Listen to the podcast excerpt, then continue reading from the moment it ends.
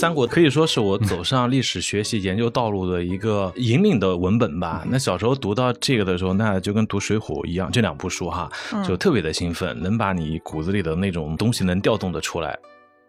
四五条古代到今天的蜀道，还集中在那个狭小的峡谷当中，哦，那种时空的或者历史的叠压感哈。没错，你发现古往今来人们虽然交通方式发生很多变化，但是他在路线选择上，在大的那个地理空间的理解上，还是很相似。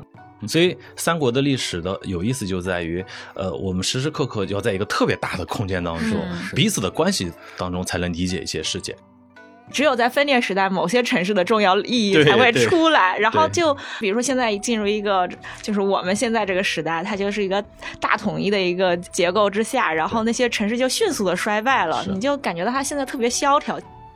今天我我们不会有这种感觉了，对吧？我们觉得只要不是高山险岭，不是大江大河都好走。但是古人可能不是这样的，它旁边即便是平地，但是是一片原始森林的话，对古人来讲也是非常可怕的。所以，如果这只有一条路，那个关卡在那儿，人们还得走那个地方。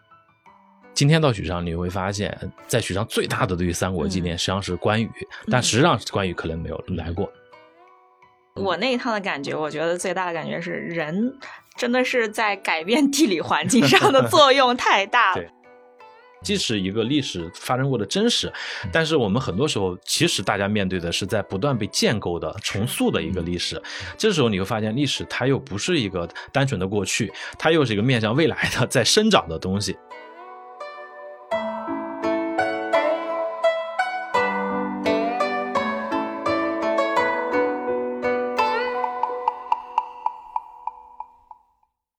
大家好，我是主播张星云，欢迎来到 Talk 三联。我们每一期会邀请三联生活周刊的记者，用智性与个性的视角讨论正在变化的生活与世界。我们这期要聊的主题是三国地理。这是一个我们已经做过一系列封面专题的一组专题报道吧。我们之前做过呃徐霞客游记的地理，做过苏东坡的地理，做过《诗经》地理，都是以文本为基础，然后几名记者分别去走访、去踏访、去寻找这种历史文本和现实之间的这种关系。今天我们邀请到的嘉宾是耿硕老师，他是中读的老朋友了。他有几个身份吧，是北大考古学的博士，然后也是央美的副教授，同时呢，他也是中国考古学会三国至隋唐考古专委会的委员。大家好，我是中央美术学院的耿硕，非常高兴来到中读，跟大家啊就今天这个话题进行交流。呃，这次我们的封面专题是三国地理，呃，也是大家一个呃耳熟能详吧，或者说一个大家其实已经了解的非常多、非常多的一个一个主题了。啊，这次也是这个我们四个记者，每个记者去了一个地方，就是刘仪去的是官渡之战，薛鹏去的是赤壁，然后陈露去的是夷陵，然后我去的是汉中和这个岐山，就是最后的曹魏灭蜀的这一一路。其实就是三国是非常热的，大家都是真的是读过很多遍。像陈露在去之前都读过吗？我应该说，这应该是一个女性上面的一个劣势，就是我们可能没有像男生那么熟读三国过。对，是一个很直男的话题，对吧？对，对我来讲，当然 三国这个可以说是我走上历史学习研究道路的一个引领的文本吧。那小时候读到这个的时候，那就跟读《水浒》一样，这两部书哈，就特别的兴奋，能把你骨子里的那种东西能调动的出来。最开始大家读《三国演义》读的特别的精彩。我记得我上初一的时候去我们那个中学的图书馆，呃，我想借本《三国》，然后老师跟我说有《三国志》啊，这是一个真正写历史的。然后把《三国志》借回家，我都特别毕恭毕敬的放在书桌上啊，要打开它。打开第一页，我当时就读不下去了，因为我不知道那个真正的历史书是那么一种写法，是吧？第一卷就是讲曹操的传嘛，呃，就是一个特别在我看来很枯燥的一种叙事。因为《三国志》还有很多的小注，就是你你读阅读起来，你其实。跳跃性很强，我我就合上了哈。等我再打开的时候，可能已经我走进这个历史学习这个殿堂了以后了。呃，这是一个强烈的反差，就你意识到历史的故事和历史真实之间的这种差异。那后来呢，还有一点就是，可能跟咱们今天这话题有关，就是你在文本当中或者你在影视当中构建出来的三国的一个现场，和你真正去走访的时候的那种差异，甚至落差感，我相信二位肯定都会有这种感觉，非常的大，又产生了一种区别。这种区别某种意义上是对你过去兴趣的一种摧毁，但换句话说，它其实也是一种拓展。就突然你发现，你过去其实过于狭窄的去理解某一段历史，或者是过于有一种被文本塑造的一个角度。可能我们通过实地的走访，我们逐渐能够打开我们理解它的。更宽阔的视野，这也是我这几年其实也也跟二位一样去到了一些三国的现场的呃更深的感受，或者说我们需要对它进行多重的多维度的解读。是，这也是也是我们的感受吧。反正是，真的是就是你去走访，然后呃，因为三国的遗址或者遗迹其实是非常少的，或者说像我们一路走，可能更多的是祠庙，对后世的祭奠性建筑。没错，没错，没错，大部分是明清时期建的啊。所以其实很难从一个可能就是大部分的古城啊、古镇也都消失了，或者说成了改造成了现在新的城市，所以很难就是说这种以一个像以前的操作，或者说像以前其他的我们写其他地理封面那种真题的那种方式，可能你在一个城市待着，然后就可以很大的扩展，所以都是要走很多地方，所以我们最后就是。一开始做封面专题也是选了这四个地方吧，就是官渡、夷陵，然后赤壁，然后还有灭蜀之战。因为昨天我们还在聊，跟陈露还在聊，就是大部分的普通的读者关注《三国演义》或者关注三国历史，其实都是到赤壁就结束了，对吧？可能到后来夷陵和这个灭蜀，大家关注的并不多。就是尤其是影视作品也一样，就是对吧？就是基本上故事都是讲的是赤壁或者赤壁之前。我觉得这点也挺有意思，就是说其实反而是后面。我这趟去了之后啊，才觉得。它的可以扩展的空间是非常大的，就是我们这四个记者分别去四个地方，可能就我跟陈露两个人去的地方，还算是能够看到一些当年的遗迹的。因为像赤壁也是，它河道改的官渡也是，对吧？他们河道改的太多了，就是已经无法确定当年的那个地点了。对。但是像我去这个灭蜀之战，去呃汉中，去天水、岐山那边，然后还有广元、剑阁，它就是基本上没有变化，因为在西部，然后它又是这种经济可能发展会慢一些，然后这个。它又没有那么多水，所以它那种它也不会有太大的变化。陈露也是是吧？不是，我拒绝承认。就是我那边是那个山形肯定是变化不大的，它那个长江是从那个三峡那个道路的方向它是没有大的改变，但是因为修那个葛洲坝跟那个三峡大坝，对对对，所以它那个水平面抬高的很多，就最高的地方抬高了一百七十五米，所以它其实那个变化还是很大的。就比如说以前三峡可能就是比较窄，然后那个水流很急，但是现在你看它就。水很平静，然后水面也很大，就是你没有感觉到可能以前就是一个小船一叶扁舟，然后从上面就很迅速流下来的那种感觉，可能就是你现在感受不到了啊。那就可以先从龚老师的开始聊。我确实想聊聊那个我在许昌的寻访的一个感受。我当时是带着一个，我不知道大家有没有这个疑问哈，就是挟天子以令诸侯这件事情到底怎么发生的？为什么曹操能够控制汉献帝？为什么能把他迁到，特别是为什么迁到许那样的一个地方？是我当时最好奇的一点。那么我在二零一九年底是去了许昌啊，在当地的朋友的陪伴下，我们去寻访了许昌还是比较真实的汉魏时期的遗迹，比如说有汉魏的许昌故城，那个故城。还有一些土台，还有城墙的遗存，那个就是汉到呃曹魏时期的。因为在南北朝时期，那个城市就被毁了，就是变成农田了，所以那个地面残留的遗迹还是一个汉魏时期的遗迹。后来我们还去了曹丕代汉称帝，他举行那个登基那个仪式的那个寿善台，是当时专门为他那个登基去修了一个很大的台。那么在他的附近还有两通碑，一般称为寿善碑，就记录了他当皇帝的这件事情的这个建国大业哈，这么一个碑刻。就是那些东西还比较真实。那么在这过程当中，我又对地理空间进行了考察，也阅读了一些相关的文本。我就慢慢把这个事情的来龙去脉和为什么迁到许这个问题，我觉得基本解决了。所以趁 着机会，正好想跟大家聊聊哈。嗯。因为那个我小时候读三国吧，虽然我是安徽人哈，对于这个曹操这个安徽老乡哈，呃，我当时第一次觉得他特别狡诈哈，奸诈，就是可能跟很多人一样，就是读他那个呃“宁可我负天下人，不可天下人负我”，就是杀了吕伯奢那一家，从那个事情开始觉得，哎呀，觉得特别的奸诈。那么呢，当读到挟天子令诸侯的时候，我觉得这个更是一个阴谋家哈，呃，通过控制皇帝的方式。但实际上年龄渐长之后再去读三国，就意识到，呃，在那个时间其实不是只有他是这样的一个想法，其实董卓更早嘛，对吧？董卓啊，汉献帝迁到长安，其实也是挟天子以令诸侯吧。那实际上像袁术啊，像当时幽州的刘虞，他们都有过奉迎献帝的举动，包括袁绍曾经也有这样的想法。所以在当时那样的一个军阀呃混战的情况下，谁靠近权力的中枢，谁靠近这个皇帝，实际上是获取更大的控制力的一种必要的手段。所以我逐渐就开始理解曹操的这些这些 行为举动了。呃，那么感兴趣的是为什么他是要迁到许？那我们就回溯一个历史哈。那么我们回到汉献帝当时是在初平二年，就公元一九零年的时候，因为东方的诸侯打到了这个往西打，靠近洛阳了。那董卓觉得洛阳守不住，就把献帝迁到了关中，呃，长安。因为他是从河西起家的嘛，那边是他的大本营。那么过去之后不久，后来董卓被杀，被杀以后，献帝就开始，呃，他要往回跑，要回洛阳。当然这个过程非常的颠沛流离啊，差不多从西迁到东归，中间有六七年的时间。那当他回到洛阳的时候呢，其实面对的一个洛阳城是非常的残破了，因为当年董卓西迁的时候，其实已经呃有一个坚壁清野的策略吧，就是下令把洛阳很多东西都焚毁了。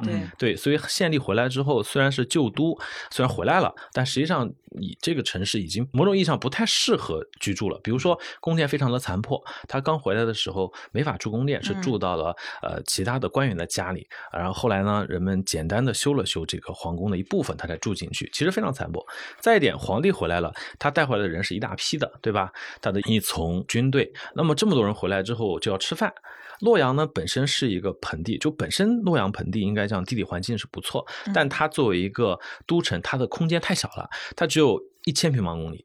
啊，其实是非常小的一个面积。那么这么多人口回来之后，这个吃饭成了大的问题。所以过去洛阳它其实很多的物资是要通过四面八方向朝廷去进贡的。但是这个时候各地军阀混战，很多交通线被卡死了，所以很多的供奉过不来。嗯，所以当时在洛阳城，它就陷入了一个生存的危机，并且治安也非常的糟糕，甚至有些官员出行都会被那些人都会杀掉。所以整个他的情况非常的混乱。那么在这种情况下，汉献帝身边的几个。呃，当时护送他回洛阳的几个军阀之间也开始了争权。呃，比如说当时跟他靠的最近的是叫做董承。那么董承呢和另外一个人叫韩先，他们两个争权，觉得彼此的实力可能都不足以把对方吃掉，所以就要引这个外援。那么这个时候董承就邀请谁呢？就邀请了兖州牧曹操。那为什么邀请曹操呢？这其实呃要看当时曹操在什么地方。曹操啊是在这个前一年，曹操的军队从青州开始向西南进入到兖州，就进入了今天的河南省的东部这个地区。他平定了兖州，当上了兖州牧，他的势力就扩到了今天河南省东部开封、淮阳这一些。那么到了建安元年的二月份呢，曹操又击破了在汝南郡活动的黄巾军，啊，拿下了。就是我们要讲的这个许昌，当时还叫许县，势力就进入到了豫州。就是他从青州到了兖州，兖州又到了豫州。那么到拿下许县之后，他的势力范围就扩展到了颍水，就是淮河上游很重要的一个支流颍水的上游。这个地方和洛阳盆地啊，就汉献帝所在洛阳只隔了一座嵩山。这个时候可以说，曹操是靠近洛阳、靠近汉献帝最近的军阀之一了。啊，并不是他的实力有多强，而是他在地理空间上，他的势力扩展到了豫州和洛阳，只隔了一座嵩山。好，那董承可能当时也想拉一个比较近的啊，这么军阀来作为他的外援，那就把他请到了洛阳。那么董承的想法是引他为外援，但曹操的想法是就此怎么去控制献帝，控制汉献帝。好，那么他就把汉献帝想带到他自己的地盘，但是当时他的实力还不足以说十拉九稳这件事情，因为迁都可是一个大。是啊，对吧？所以当时有一个叫做一郎董昭的人啊，就给曹操建议说：怎么样，你把历史说的皇帝带走呢？你要抓住最核心的一个问题，就是缺粮。现在没饭吃。然后曹操就跟汉献帝说呢，呃，京都无粮，希望他的车驾要临幸哪里，叫叫做鲁阳，鲁阳进许啊，这转运稍易，可无宪罚之忧。就是他这个鲁阳呢，当时是南阳郡的鲁阳县，也就是今天的河南省平顶山的鲁山县，它在洛阳盆地的正南方。那么这个地点距离许县还有上百公里，所以他其实跟皇帝说的是，我们到鲁阳那个那个地方去，那个地方呢，离呃我的这个大本营许不远，我们可以把粮食从许调过来。但实际上这是虚晃一枪嘛。出了洛阳以后，他其实根本就没有到庐阳，直接把汉献帝带到了许昌，就带到许县。那么从此，他实际上就把献帝控制在他的手下，在许县。从这一年开始，中国的历史就进入了所谓建安时代。此后的四分之一个世纪啊，许。就作为了汉朝的最后一个都城存在，虽然这个都城可能没太多存在感哈，但是从那个名义上来讲，它确实是真正的东汉的最后一个都城。我们熟悉的建安文学、建安时代，实际上这个建安就是汉献帝在许昌的期间的这么一个一个年号。那么，呃，许也从一个县叫许县，因为皇帝来了嘛，改名叫做许都。好，那么我想说的是，他过来以后，他怎样在这个地方生存？为什么许可以去支撑一个都城？啊，毕竟那么多人口过来了嘛，为什么能支撑这样的一个都城？其实我到了许昌以后是有很多的感受的。我记得我们当时进到许昌捍卫故城以后啊，跟我同行的朋友觉得有点无聊，就因为都是麦地，知道吗？都是就是冬天嘛，全是那个冬小麦，很平，也没有什么景观，他就觉得有点无聊。我说吧，哎，你看到这么多的冬小麦，其实你能相信这个地方？是一片沃野，这就是当时他们之所以能到这儿的很重要的一个原因。它就是一个大的平原区，因为我们在一个大的那个地理空间上来看，哈，许县或者许昌，它是位于伏流山脉以东的这块平地上，也就是我们经常讲的黄淮平原的西部。关西部，那么流经这块区域有很多的河流，其中最重要的就是刚才讲的淮河上游最大的支流这个引水，它是从嵩山流下来的。这些河流就冲击出来了这个许昌这一片的，就是黄淮平原的西部这片平原，所以它是个大的平原区。那么呢，这片平原区它有这样的水土条件，它才可以发展农业。但是汉献帝来的那个时间，其实曹家我觉得粮食也不是很多，所以很快当年吧，曹操就开始屯田嘛。我们老讲屯田屯田，那个就从许下开始屯田的。但正因为他这个地方有这个水土条件，他才可以屯田。所以曹操当时命令他手下的将领就开始呃齐心屯田。所谓屯田，就是政府直接组织经营的一种农业集体的耕作制度。他就在那个颍水两岸川渠，所所谓的文献讲川渠三百里，灌田两万顷，而且开挖了一系列的人工运河，就形成非常密集的一个水网的一个环境。我到许昌去考察那个引河的时候，我非常吃惊的发现，它当地有一个老引河和今天的这个引河的区别，就两条引河。后来我才搞清楚啊，它所谓的今天的那个引河啊，实际上历史上是古引河的一个挖出来一条。灌溉沟啊，而今天他们当地称为说那个老引河，那个老引河，呃，其实是古代的那个引水，但今天只是变成了一个泄洪渠，就是它其实都发生了这样的一个变化，也能反映到历史上这个引水说引河上有其实悠久的一个人工干预的这么一个历史。那好，那有了这个水土条件，有了这样的一些呃屯田的水利工程，那还缺什么呢？还缺就是劳动力嘛，对吧？和物资。那劳动力在哪来呢？我就读文献发现曹。曹操破这个许县，就是那个地方属于颍川郡嘛，颍川郡和相邻的汝南郡。当时曹操平定这个地方的时候，是攻灭了当地的很多的黄巾军。而黄巾军呢，它不是简单的一个军队，它其实拖家带口的，嗯啊，所以那时候我们讲曹操在那个青州俘虏黄巾三十万，那不可能是三十万军队，这些人其实都是农民嘛，就是游民嘛，当地活不下去，携妻带子的一堆人，形成一个既是军事组织，也是一种生存方式。所以这些人本身也是农。我觉得这些人就成为了他的重要的一个，除了一部分补充军队以外，可能一部分就就地实行屯田，屯田本身就农民，对，再加上这些人本身可能也带了很多的物资，比如说农具啊、耕牛啊这些东西，所以他他很快其实就能就地使用他们。所以我觉得这几点其实是使得为什么许昌能够迅速的支撑如此多的一个人口的迁入，变成一个都城。是，耿老师，我有一个问题，就是说，尤其是他迁都许昌之后，就是说荆州对他来说就是。它的攻防，或者说它的这种有多重要？就说荆州，因为就是隆中对中，对吧？就是大家诸葛亮预测的，就是一个是汉中，一个是荆州两边儿，对吧？所以特别好的问题啊，就是是这样的，所以他实际上就面临一个到许以后啊。整整个他的那个统治中心其实是比较靠南边的，靠南边的。他这就面临了在呃，如果我们刚才讲天时地利是比较好的话，但人和这块其实不行。为什么呢？许昌南边是汝南郡，许昌所在是颍川郡。这个颍川和汝南这两个郡啊，特别特别的重要，在汉末三国时代，这地方特别出人才。对，东吴的好像很多都是汝南郡。对，颍川、汝南，它。离洛阳不远嘛，所以这个地方那个世家大族，我们老讲东汉到三国世家大族特别厉害，是吧？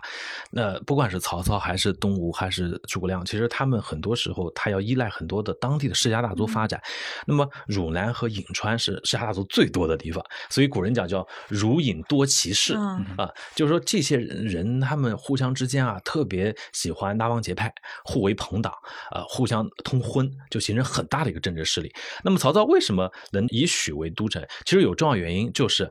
徐所在的颍川，颍川郡的很多所谓的这个大族人士，其实就是曹操所依赖的很重要的一个集团。如果说曹操手下的那些能打仗的那些人，那些武将，大部分来自老家，来自他的那个那个沛县到亳州一带，夏侯氏、曹氏，但是他所依赖的谋士啊，一大部分是颍川人。嗯，最典型的就是荀彧嘛，他的这个居中持重的荀彧就是颍川郡的颍阴县人，而且荀彧又向这个曹操推荐了一大批的颍川名士，我们知道郭嘉。啊，等等，包括他的那个侄儿荀攸等等，呃，这是颍川，所以他们能在许昌能立足，我觉得跟他所依赖的颍川的这些人是有关。但他南边的汝南就完全不同了，汝南谁的老家呢？汝南是袁氏的老家呀，啊，袁绍家族就是汝南郡的四世三公，汝南袁氏大族，所以汝南当时对于曹操势力是非常的抵触的。虽然袁绍袁术兄弟很早就出去了，并不在当地，但是门生故吏遍天下，所以汝南的那些地头蛇当时对曹操是很抵。出的，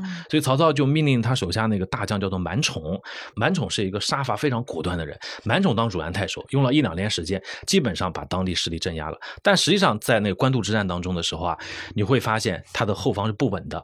袁氏也看到这一点，就派刘备就绕到他的背后，绕到许都背后，绕到汝南，跟当地的黄巾又开始合作，就几次就是呃在后面骚扰这个许昌。所以他这边是有一个问题的。还有一点，就刚才你讲到的这个呃。南边的问题，他到徐以后啊，他其实距离荆州，呃，包括距离这个呃徐州这边都不远，所以你会看到，在他迁徙以后，曹操当然明白他未来争天下的对手是袁绍，但是他迁徙以后，他直接的军事行动对象不是袁绍，他跟袁绍还表示一个比较的谦让，甚至他要把大将军的官位让给袁绍，他知道那是日后的对手，但是眼下实力跟他有差距，他怎么样？他就是向南，他向南打南阳。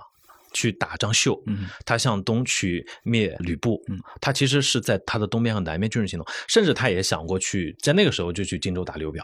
啊，当然刘表当时实际上没有直接打哈，因为北方就开始袁绍的势力上来了嘛，所以你就看到，我觉得曹操的谋略当时啊是以许昌为中心，把他的东南方向先稳定，然后再转过身向北和袁绍去争天下，应该是有这样的一个战略的一个考虑的。因为我后来看就是说，像魏明帝就说对吧，就是他是说东至合肥，南守襄阳，西固祁山，对吧？就是当时就是他定义了三个边防要塞的最重要的地方，对，然后也。是，就说无论从曹操到后来，对吧？魏明帝，然后往后，就是说这个整个这个一个系列，就是到最后，整个三国的基本上最主要的三个边防的要塞，对，这也也是就是从这个陈露吧，就是夷陵之战开始，只是很重要的一个。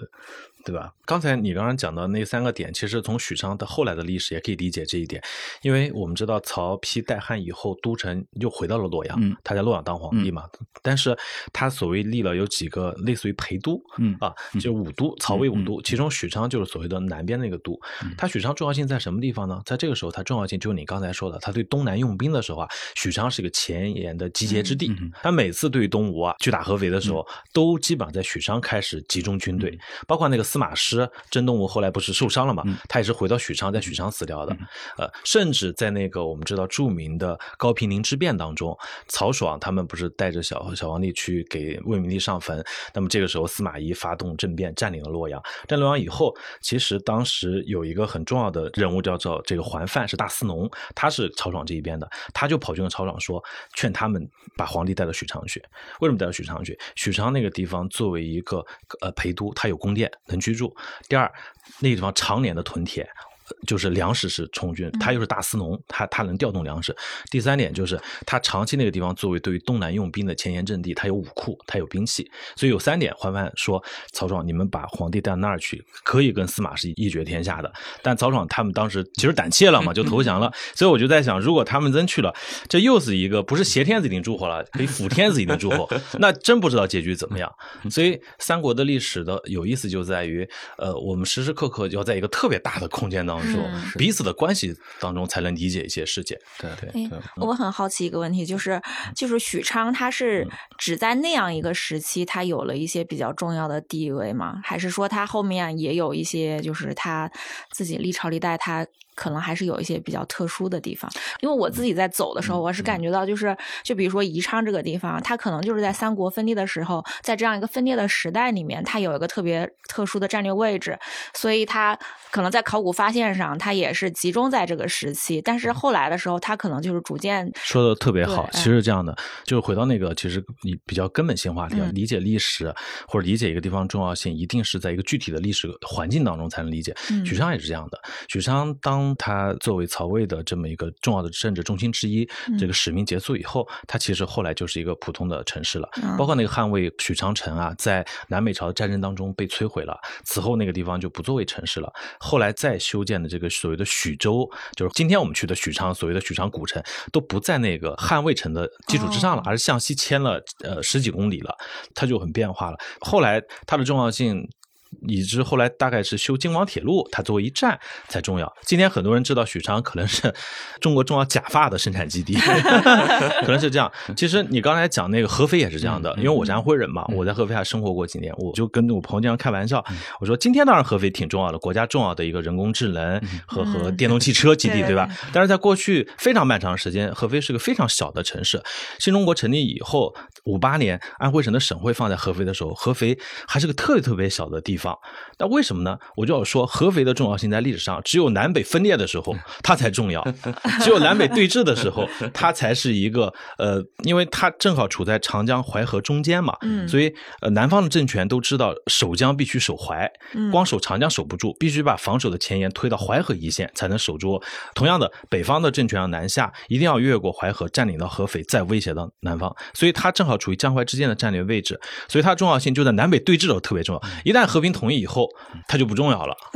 我觉得大概是这样。我我特别感受就是，就是只有在分裂时代，某些城市的重要意义才会出来。然后就就比如说现在进入一个，就是我们现在这个时代，它就是一个大统一的一个结构之下，然后那些城市就迅速的衰败了。你就感觉到它现在特别萧条。其实很多它其实还跟交通路线的一个变化有很大的关系。他们都是古城，都特别悠久。嗯他们悠久是依赖于这条大的通路，但是后来变了以后，他们其实就受影响。真的是就是冷兵器时代的这种没有高铁和飞机之前的，它的完全是不一，就逻辑打仗的逻辑是不一样的。然后你这个所有的对吧，工程，然后所有的你在哪儿建堡垒，在哪儿建城市陪都，对吧？防守进攻是完是逻辑是完全不一样。像我去呃剑阁边上昭化古城也是嘛，对吧？它就是它就是因为有江，对吧？嘉陵江有这些，然后有漕运，当时。对吧？无论是运粮还是说你运兵什么，然后在现在这个年代，就就如果然后它又不通高速，离高速公路还有一点距离，对，它就完全是就保留下来了当年那个格局。其实我们对于你刚刚讲特别好，就我们对于古代的它的军事行动和呃交通方式，它那种差异，对我们对于山川地理理解是非常不同。一般我们想到一些关隘，我们当然如果我们俩去过剑门关，但当然是呃一夫当关万夫莫开那个卡在那个缝隙里头，但也有些关不是这样的，比如说。我去那个河南洛阳那个函谷关，汉代的函谷关，老的函谷关哈，它是在那个哪儿，在那个今天的新安县。你去那，你发现它其实不在一个非常狭窄的峡谷当中。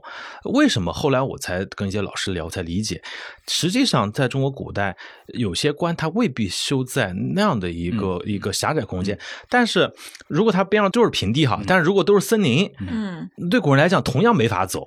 第一，物资那个车过不去，对吧？物大张时物资。过不去森林。第二，狼虫虎豹，对于古人那些地方也很可怕。今天我们不会有这种感觉了，对吧？我们觉得只要不是那个高山险岭，不是大江大河都好走。但是古人可能不是这样的，它旁边即便是平地，但是是一片原始森林的话，对古人来讲也是非常可怕的。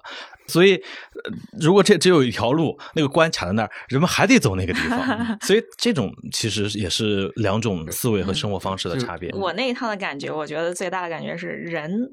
真的是在改变地理环境上的作用太大了。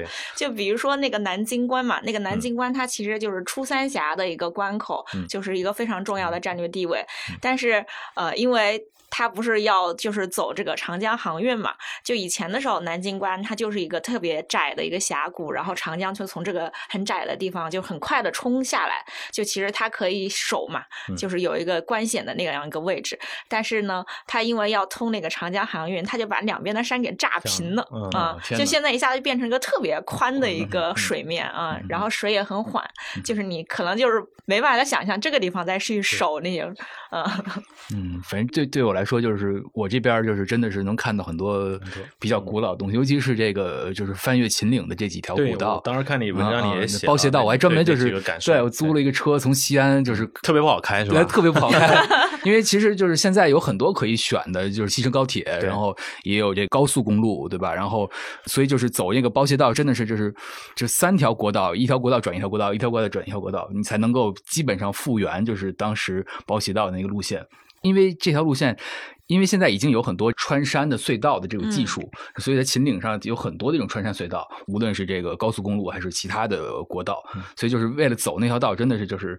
现在那条道上只有大卡车了，基本上，然后就呃超级难走，就真是开了一天车。对，我觉得你顺你这话里，我觉得特有意思，就是我们这一代人啊，嗯嗯，咱们可能差别不大吧年龄，我们这代人对那个地理感还有，就在于我们小时候出门，我们坐绿皮火车或者或者你说走的国道，嗯，那个基本上跟古人选的道路路线差别不太大，没错，因为他要最好的地形走嘛。对，但是你刚才讲打打隧道这个技术哈，对，高速高铁会极度的改变这一点，没错，因为你高铁它尽量不弯嘛，对吧？尽量直，那它宁愿要打打隧道穿过去，没错。但这种其实跟古人选择道路的那种方式就发生了一个根本上的没错相反，没错。所以我在想，像我们家小朋友这一代孩子长大以后，他们都坐的高速高铁或者飞机，对他没有感受，他可能地理感的那个感受，没错。他说为什么这是一个险阻呢？可能就是你对秦岭的概念就会有区别，是西安到成都的，对吧？所以咱们可能是最后一代还能有这种，我觉得真有可能这种感受的人是是。对承包铁路我就没坐，就是。对，反正是对吧？都说特别好玩嘛，因为它就是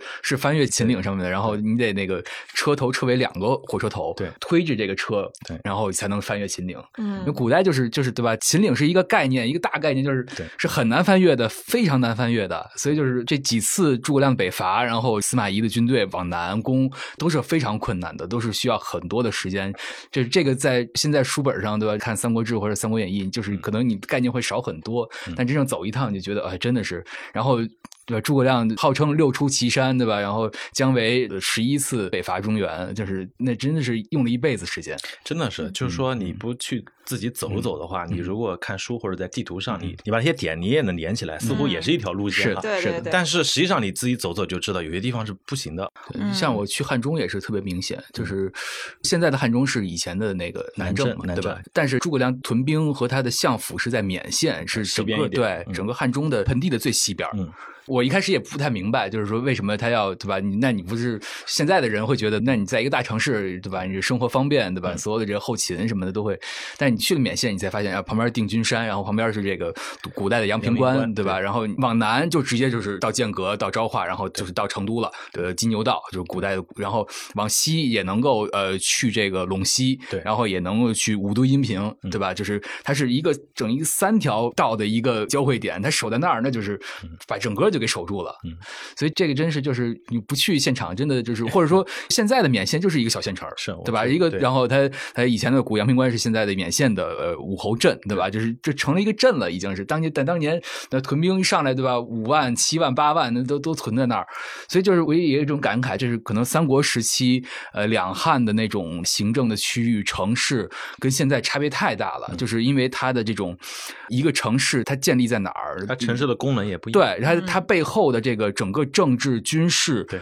它隐含的这也是我们这次或者说您肯定去对吧？去走访的一种特别强烈的感受，就是你可能看着一个土堆儿、一个军垒、一个可能一个小庙，但是它当年的这种对吧？它背后隐含的是非常广阔的一个政治军事的战略上的一种考虑，也是我们这次写起来我觉得会非常困难的一个一个问题，就是你看那土堆儿，然后你要发散到 整个对吧？西北还有很多的改变。我们做历史研究就是这样的，就怎么从一个看到什么平淡无奇的东西中去解读出它丰富的那个。突然觉得做历史还挺难的，就我们一边看一边就想，哎呀，全靠脑补。对，并且尤其是三国，就是它短短的这么长时间里边，它有那么多次战争，对吧？然后这种战争之间又此消彼长，这个哎被他给占领了，然后占领之后，那我就得想往三步棋的后路，如果他占哪儿占哪儿这儿呢，我怎么去应对？所以这个跟就是中国历史上其他时期又很不一样。所以讲到这一点，我就想讲那个我挺有感受的，比如说我讲讲镇江吧，嗯，因为对于东吴来讲，镇江金口嘛，我们可能很多人看三国，呃，对金口的印象就是刘备招亲是吧？甘露寺招亲，挺有意思的。因为你去看一下三国这三个政权，他们的统治中心，嗯，都发生过不断的变化。嗯，你比如说，当然曹操刚才讲，他控制县吏是在许昌，对吧？但是呢，当他在建安五年平掉袁绍以后，他其实把他统治中心已经迁到了邺城。邺城到河北，所以他后面的十多年，他其实是以邺城为他的一个根据地。那么到他的儿子曹丕代汉以后，又到了洛阳，他就有这个变化。那么诸葛亮就刘备诸葛亮这边就一直跑了哈，对吧？就 就跑到成都，我们不说了。那其实孙吴政权也发生过很大的，几乎是沿着长江在不断的迁移他的政治中心。最开始呢，孙策平定江东以后，他。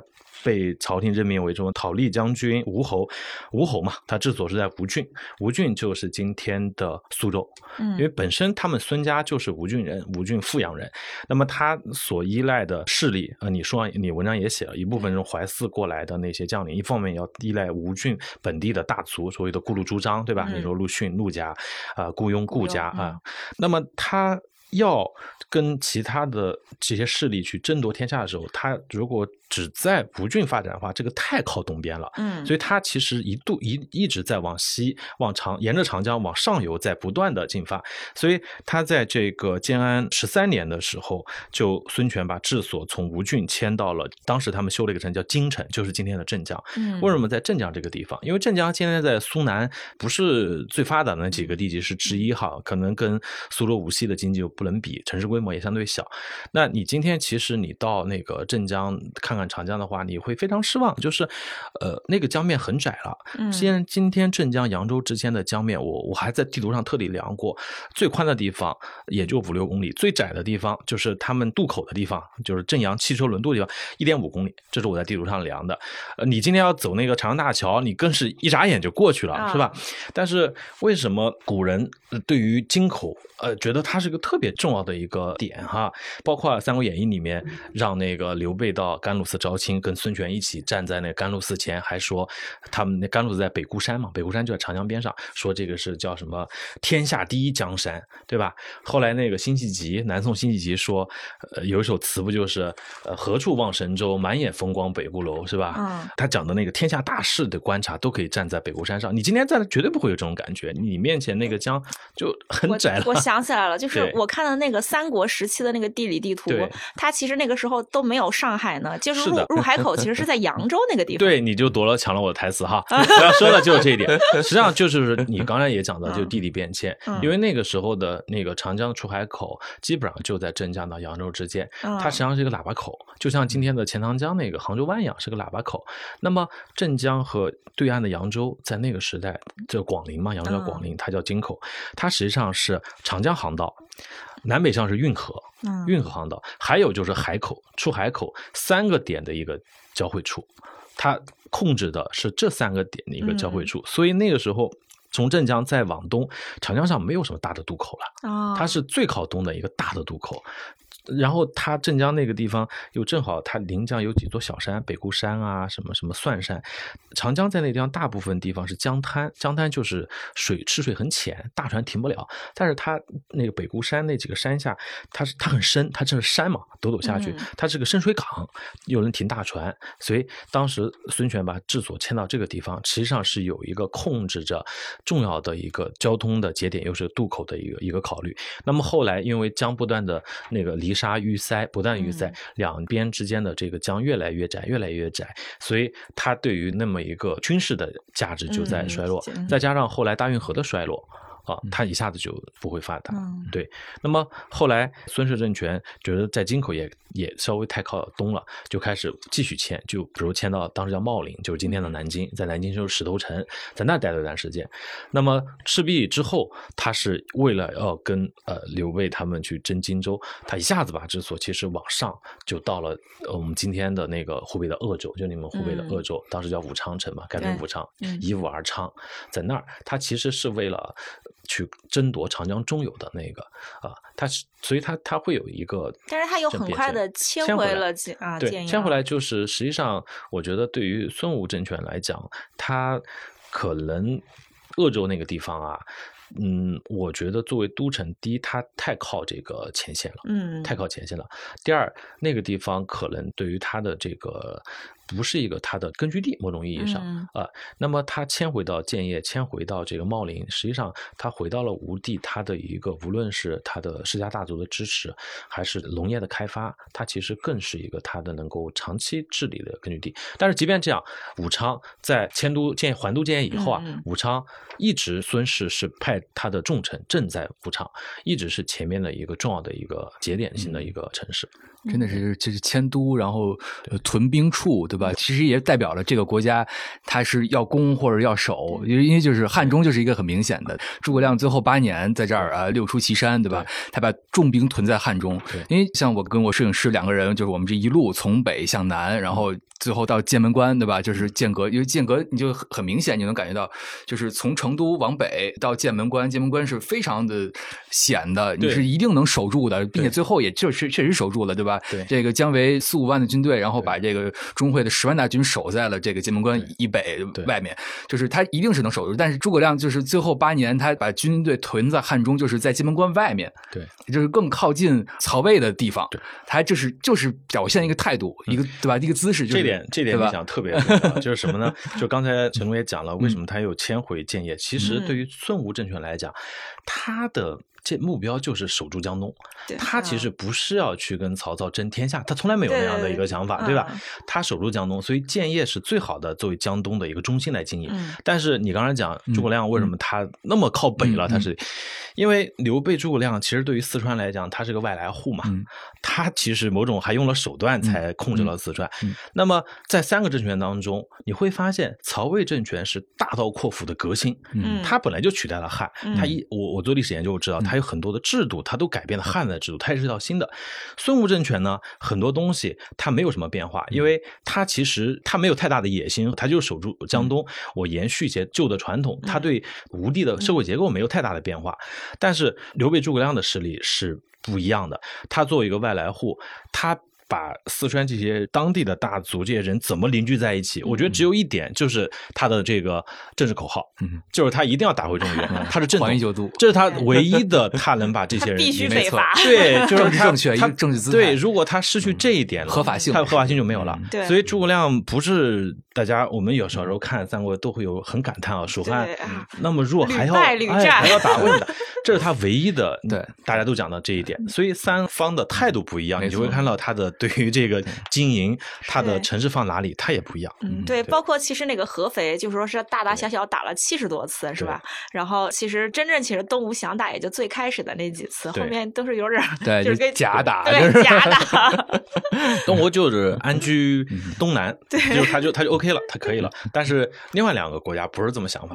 对，其实或者说也是因为我我后来就是采访宋杰老师，就是首师大的那个历史系的教授，嗯，他就就是讲到。就是，其实这个诸葛亮北伐是兵法里面的以攻代守，最成功的一个，对吧？他其实甚至就是说，就后来我就是反复研究啊，他这几次北伐，他然后到姜维，对吧？就是说蒋琬非遗的时候，就是越来越往西，避实就虚，甚至就是说一种猜测吧，他其实也并没有说一定要，对吧？拿下长安，或者时时刻刻去威胁着。对对对对，就是以攻代守。对对对，就是真的是一种以攻代守的方式。对，呃，反而是就是说蜀这几次曹魏和蜀汉的这种相互的战争。都是诸葛亮主动的，对吧？对，然后很少，就只有几次这个曹魏南下，对，嗯，所以就就很有意思，嗯。我觉得《三国演义》其实对大家心中对于这些人物的形象的那种印象是特别的深的，嗯。这一点我也有感触，在许昌的时候就特别有感触，就是你说的这种来自于《三国演义》，当然《三国演义》又来自于更早的各种民间的呃各种戏曲啊，各种其他的文本哈。它它给予人的一个感觉，当然我们都知道尊刘贬曹，嗯，这一点在许昌特有意思的一个表现，因为你像许昌，它是汉最后的都城，并且也是呃曹家能当上皇帝，也在这儿当皇帝嘛，所以。曹丕代汉以后，把许都改名叫许昌，就是在这儿昌盛的，对吧？就是曹家的一个发，也是个发迹之地。但是我到那个许昌看那两块所谓的寿山碑，两块碑呢，一块叫做上尊号碑，就是代汉之前曹丕手下的这帮，我们都知道那帮大臣们就不断给他呃上书，要让他劝进嘛，当皇帝嘛，一个劝进，所以叫上尊号碑，就把这件事情刻在上面，有很多什么我们知道的许褚啊，那名将的名字。还有一块碑呢，就叫做这个寿山碑。讲的就是完成这场这个所谓禅让大戏的这么一整个过程。那么这两块碑所在那个地点，呃，今天是一个现代庙哈，在历史上它没有名字，最开始叫做魏文帝庙。呃，后来就改为叫献帝庙。我就问当地的朋友说，怎么有这么一个变化？后来我查资料才发现，它其实有一个历史的错位的纪念。就最开始，当然那两块碑是纪念曹家在这儿当了皇帝的，嗯，那是魏文帝的东西，对吧？但是到了宋代以后，我们知道宋代以后有一个非常大的变化，就是康体文章也写了，就是理学的兴起。因为经历过五代战乱，北宋又处在一个和辽西夏对峙的情况下，宋代人是特别讲究家国的，所以。如果你看那个从《三国志》到《资治通鉴》当中对诸葛亮的描写就有变化，《三国志》当中陈寿对诸葛亮评价其实当然以褒为主，也有贬，说诸葛亮其实不太善于打仗嘛，有那个说法。但是《资治通鉴》当中这种话都没有了，因为在宋代的这些理学家们把诸葛亮就塑造成了一个。最哎，对，完人完人的一个东西，这一点就非常影响到后来人们的看法。好，那么我们就会看到，在许昌这个地方，慢慢的人们也就贬曹，开始尊 刘，就把这个庙给汉献帝的一个庙，甚至在那个那个庙里头还有一块小的那个石碑，石碑上就写着汉明帝、汉明皇帝之牌位。那汉明帝就是汉献帝，献的这个谥号是他死掉以后那个明帝曹睿给他的嘛？那个明帝这谥号。是刘备给的，就是当时其实他没死呢，就是呃他被废掉以后，废掉不是去当那个山阳公嘛？他还活着的，就距离他死还有十几年呢。但是当时有一种流言，就说他已经死了，呃，传到了那个刘备那儿，刘备就说给他就上了一个谥号嘛，叫敏。这个敏这个谥号特别不好嘛，就在国招忧曰敏，什么在国逢难曰敏，就是特别糟糕的一个谥号，就又给他办葬礼，葬礼在在成都，你知道吧？所以刘备这样才能当上皇帝嘛，不然这个皇帝还在。怎么当皇帝嘛？那么你就会看到他这个历史的有那么一个变化，就变成了。对汉献帝的记载，还有点特有意思，就是在许昌，你能看到后世对于三国最重要的纪念是关帝庙。嗯，有我也去了一个关宁当阳的当阳关宁，有许昌两个大的关庙，一个呢关庙呢是许昌那个古城里头的，那个呢据说就是曹操俘获关羽之后，把他带到了许昌，他在许昌不就是什么夜读春秋，还还照顾他的嫂嫂那个地方嘛，对吧？最后封金挂印从那儿走的。嗯，还有就是在许昌城外有个叫做。霸陵桥的地方，据说就是他走了以后，曹操追上来，在那个河边，他不是那个挑袍嘛？就那个情节发生地，这两点。但实际上，你你发现这两地点都存疑，因为他们所建立的时代都是在元代和清代建立的，很很晚了。存疑在什么地方呢？第一，他所谓他那个官宅，就他照顾他嫂嫂那个地方，那个地方实际上不是在历史上那个汉魏许昌古城里面，是在今天的许昌城。今天许昌城是宋代以后的啊，所以其实，在其实还是宋代以后。宋代开始可能有他他其实，在汉魏时期，许昌城外十多公里、十几公里呢。那曹操怎么可能让他把他住在城外那么地方呢？肯定控制他。第二，他如果北上去找他的那个兄长刘备，他直接往北走。但是这个《三国演义》给他写法是，出了许昌，他往洛阳走，往西走，然后再到北，这不是一个路痴吗？对吧，关公？所以这两点。就觉得存疑。后来我再读《三国志》和《资治通鉴》，才意外的发现，这两本正史当中并没有讲过关公其实来过许昌。嗯，因为曹操去东征刘备、俘虏关羽的那个时候，是他是一个非常冒险的举动，因为当时他是和袁绍正好在官渡前线对峙的时候。他是出其不意，突然的向东用兵。当时很多手下人劝他不能这么太冒险了哈。他是突然用兵，急速用兵，去把刘备赶到袁绍那儿去，把关羽俘虏。俘虏之后，实际上按照文献的记载，你读那个脉络，他直接把关羽是带到官渡前线。嗯啊，很快就是白马之围嘛，就是白马，然后就是然后官渡之战的时候，关羽不就跑了到刘备那儿去？确实，这个是他不可能回到许昌，也不可能把他带到许昌。实际上，应该根据我的理解，关羽根本没有去过许昌哈。这个我说许昌人可能不高兴哈。那确实可能是这样的。他其实是在前线的这么一个故事。那么，中国演义的描写，呃，经过那些渲染的一些情节，所以你今天到许昌，你会发现，呃，在许昌最大的对于三国纪念实际上是关羽，但实际上关羽可能没有来过。所以这就很有意思啊，在应该说曹魏奠基的这么一个许昌。今天能看到最宏伟的 三国建筑是对于 刘家的，这是一个历史错位的一种纪念，对吧？但这个就特有意思，你就背后就能理解那种观念。是，但这些呢也发生了一些变化。二零零九年，许昌当地呃就在官宅这附近又修了一个文旅项目，就叫曹丞相府啊，一个新的文旅项目，就是复建了一个 曹操办公的一个地点。你就发现，实际上就是随着后来这个尊刘贬曹这个观念逐渐的退去，呃，许昌人可能觉得。曹操对许昌也很重要，又为他开始去塑造一个历史。这种我们对历史的理解和建构，实际上呃。还正在发生，就是反正我我去汉中，我最大感受就是对魏延这个，对吧？就是其实是一个很明确的一个，大家对诸葛亮的塑造，对吧？他被罚，他要还于九都，其实或者就像刚才我说的，对吧？他可能就是一个以攻代守，对。然后就是，其实这个这个过程中，魏延可能是唯一的真的想打回长安的一个 一个将领，所以他提出上来第一次被罚，他提出要呃偷袭子午谷，对吧？今天子午谷是翻越秦岭，连通这个关中和汉中的最近的一条，并且能直接。就到长安了，诸葛亮没有选择这条道，而是越来越往西，离长安越远的地方，他其实就是一个这种姿态嘛。所以这个 诸葛亮去世之后，对吧？魏延被斩，他也是因为他可能就是没有明白领导的意思，对吧？对。我觉得现在，因为我们看到很多三国的故地都是后世的纪念性建筑，但是对这些纪念性建筑塑造，其实能看到人们对于那段历史的理解和情感的那种变化。对对，就是这个其实是个很有意思的点。你像，其实我去的那个关宁嘛，当阳的关宁就是传说中孙吴把那个关羽的身子埋在那里。你现在去那边看，它还是有一个像是那种封土一样的一个土包，然后香火很旺的。我们去的时候，就是还有很多人就。就是非常虔诚的在那里拜，然后前面都是摆的各种水果呀，然后烧了香呀，就是看起来香火很旺的。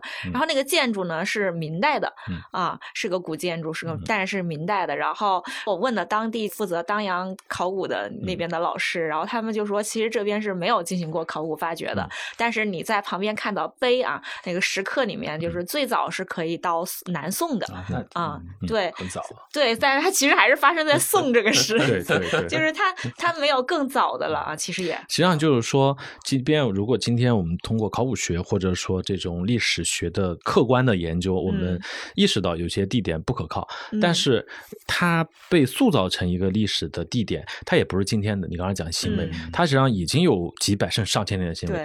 这个塑造的过程，在我看来已经成为了历史的一部分。嗯，没错，它也是一部历史。对，并不冲突，其实。嗯，但这个就还挺有意思的，包括去辨认哪些可能是真。真正的一个历史发生的地点。这这一路我们都要干的事情，对对，哪些是真的种，哪些是假的种，对吧？然后哪些是有可能是真的？我我因为我学考古的嘛，你这不挖出来都不好说，所以比较可靠的就是像那个朱然墓，那个很可靠啊，对。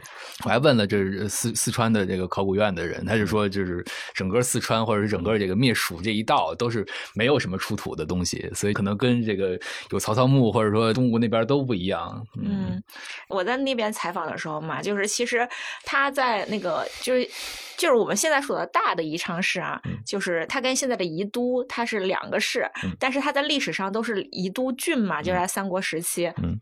就那老师就说，他说宜都郡的，你看到它那个中心，它是有一个变化的。它可能最开始的时候在靠近南京关那个下劳西那个地方，但是后来可能进入到吴蜀对峙，下劳西可能在前线太近了，你就可以看到它那个城市的中心的变化。它是其实是到了现在的宜都，就是鹿城那个方向，啊，就是它其实那个墓葬群的那个发掘，它是能感受到这个变化的。对，三国的一些城市是有特点。刚才我讲的孙吴的那几个城市啊，像京口、像南京、建业、像。武昌，它有个非常强烈的特点，什么呢？就是说，它最开始的，呃，它这个城市的发展都是依着长江的那个高地在修建的。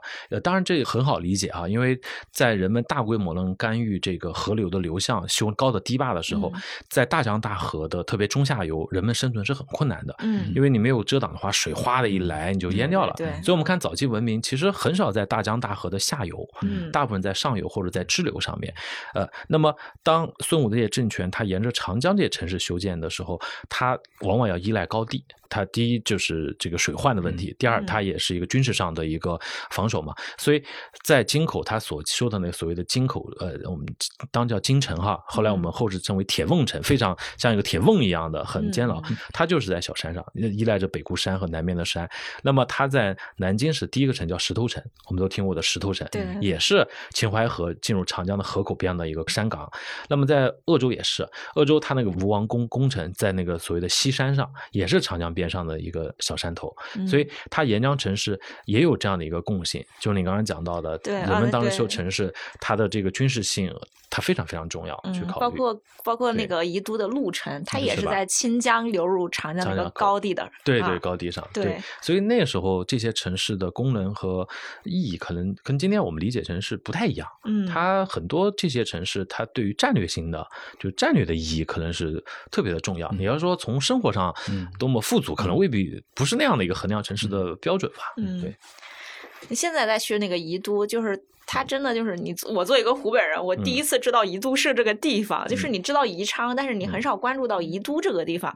但是你去了以后，你会发现这个地方环境特别好啊，它又是个呃很平的一个地方，然后在两江交汇处，就是我们在那边走的时候还在那笑说这里江景房根本都没有人在意，都不是什么稀罕物 沿路都是江景房。所以就是，反正我就觉得这一趟，一个是就是说，这种对于很多的古城里边，对吧？可能就是现在的这种变迁，或者它现在是一个很小的一个县城，它当年是很重要的一个地位，就会觉得就是罗贯中确实是一个超级粉丝对《三国志》的，他真的是非常了解那个。像因为我去天水，就是这个岐山那边，对吧？就是因为《三国演义》里世街亭、斩马谡，然后这个空城计，对吧？空城计本来就是是没有的，是《三国志》里是没有的，就是罗贯。观众给完全编出来，你又别的觉得编的很合理，或者说 就会觉得就是他真的是一个超级粉丝啊。他那个有一些地点，他是亲自去过的。嗯，比如说我刚才讲到镇江嘛，我最近刚写了一篇关于镇江的文章。刘备招亲的北固山啊，你要读那一回的时候，你会发现罗贯中讲了有几个，他的方式特别独特。我不知道三国演其他的部分，他在这章节当中呢，他讲的有几个情节的时候啊，讲完之后他都会让自己现身。比如说他讲那曹操和孙权步出甘露寺，看到茫茫的江面那个山川的时候，哎，刘备就讲：“此乃天。”下第一江山也，然后刘万中当时就在文字当中哈，就就是说那意思就是说，今天那六个字的题刻还在甘露寺寺里面，确实是的啊，确实是的，因为今天你我们去那个甘露寺还能看到这石刻，但今天的石刻是清代的，但它复刻的是宋代的，嗯啊，在这一回当中，罗贯中有三次都让自己现身，说今日犹存 啊，那说说还有一个就是他们两个说孙权和刘备都拿剑去劈石头嘛，就发誓要破曹，是是，罗贯中也讲这个他们劈那个石头 叫恨。史，今日有损。呃，确实还有，当然今天看到可能也不是当时他们那个了哈。但是也就是说，当时罗贯中应该是去到这个地方，见到了他在呃元末明初那个时代他面对的历史遗产。就是他能看到历史遗产，他看历史遗产可能也不是真的哈。因为我后来读那个陆游的入蜀记特有意思。陆游当时不是从山阴老家去那个四川去当官嘛，他一路是沿着长江坐船，他去了很多的就沿路玩嘛，就写东西。他当时也到了镇江，也到了北固山甘露寺。他说甘露寺里面有一块石头也叫恨石，是当时孙刘两家在那儿就是谋划破曹。但是陆游就说啊，那个石头就不是当年的石头了。说为什么？说那些僧人们随便弄个石头。在那儿看到有人在那儿摸着石头叹息的时候，他说那些僧人们偷偷在笑。这陆游笔下写的，所以陆游看到他说就已经不是当时了。所以罗贯中面临的历史遗产可能也就跟我们一样，其实他也在面临一个被塑造的历史遗产。但是但是这些东西对他来讲就是他的历史的资源，他能利用的资源。没错。所以我就在想，这种某种意义上让我们感觉历史 在这种层面上也在传承哈，就是我们一代一代的人在重新理解历史，在重新参与。到对这个历史的重构当中去，其实，在这一点上，我觉得有一点古今相通的那个感觉。是，包括就是我开始在想，他为什么要在白帝城托孤？就是 他其实呃，离他死去都还有一年多，他为什么不回去？然后等我真正的到了白帝城的时候，我就发现啊，这个地方交通这么不方便。我本来 我本来想去一趟重庆的，因为白帝城已经属于重庆的嘛，它就是重庆下面的一个县。然后我就觉得，你都已经到重庆了，你去重庆市里多方便。啊！结果到那里发现啊，没有这么容易。他先要去坐一个大巴，坐个两小时到万州高铁站，然后从万州高铁站再坐个高铁去到市里面，一个多两个小时，一对，加起来得有差不多五小时。就是你在他现在交通他都这么不方便，他现在也没有通高铁，他现在也没有办法出去，就是那个地方，所以他完全是一个，就我觉得可能是本地一个市民，他也不怎么出去，也不怎么对外的一个非常封闭，所以自我发展也还挺好的一个地方。就人群周围大山里的人群都聚集到这里，那个城市虽然是个县，但是它一看人口就应该还挺多的一个地方。嗯，是。嗯，就是万州到重庆，现在还有高铁，有这种穿山隧道，否则就更那个远。对，所以，所以他确实到了那个地方后，他觉得自己可能身体不太好了，又受到一个夷陵之战这么大的打击，他也确实没办法再回去什么重庆啊、成都这些地方了啊，就突然就能够理解。我觉得还有一个价值 就是，它实际上我们呃，比如说你们去到山谷一些真实的现场，但是这种真实的信息的捕捉，也不是为了去推翻我们《三国演义》构。建给我们的那么精彩的一个世界，我觉得，呃，因为过去我听有的教授会说过那句话，说觉得《三国演义》其实呃造成了一些误解，造成了大家对三国的一些误解。但是我觉得这个话说的太怎么说呢？就是说，如果没有《三国演义》，那有多少人真的对三国感兴趣，对吧？是，就这是它的价值在这儿，它引领了很多人走进三国的时代。对。那么在我今天看来，实际上真实的历史和书写的历史之间，它是一个。非常复杂交错的错综复杂的一个关系，这种互动化关系正是三国这个时代给予我们的精彩的地方。我们看到哦，呃，这个可能不太可靠啊，这个真实的，但是我们就想，哎，为什么人们要去相信那个不可靠的呢？这个不可靠东西当中一定有打动人的地方，是一定让人觉得比真实更加精彩的。那。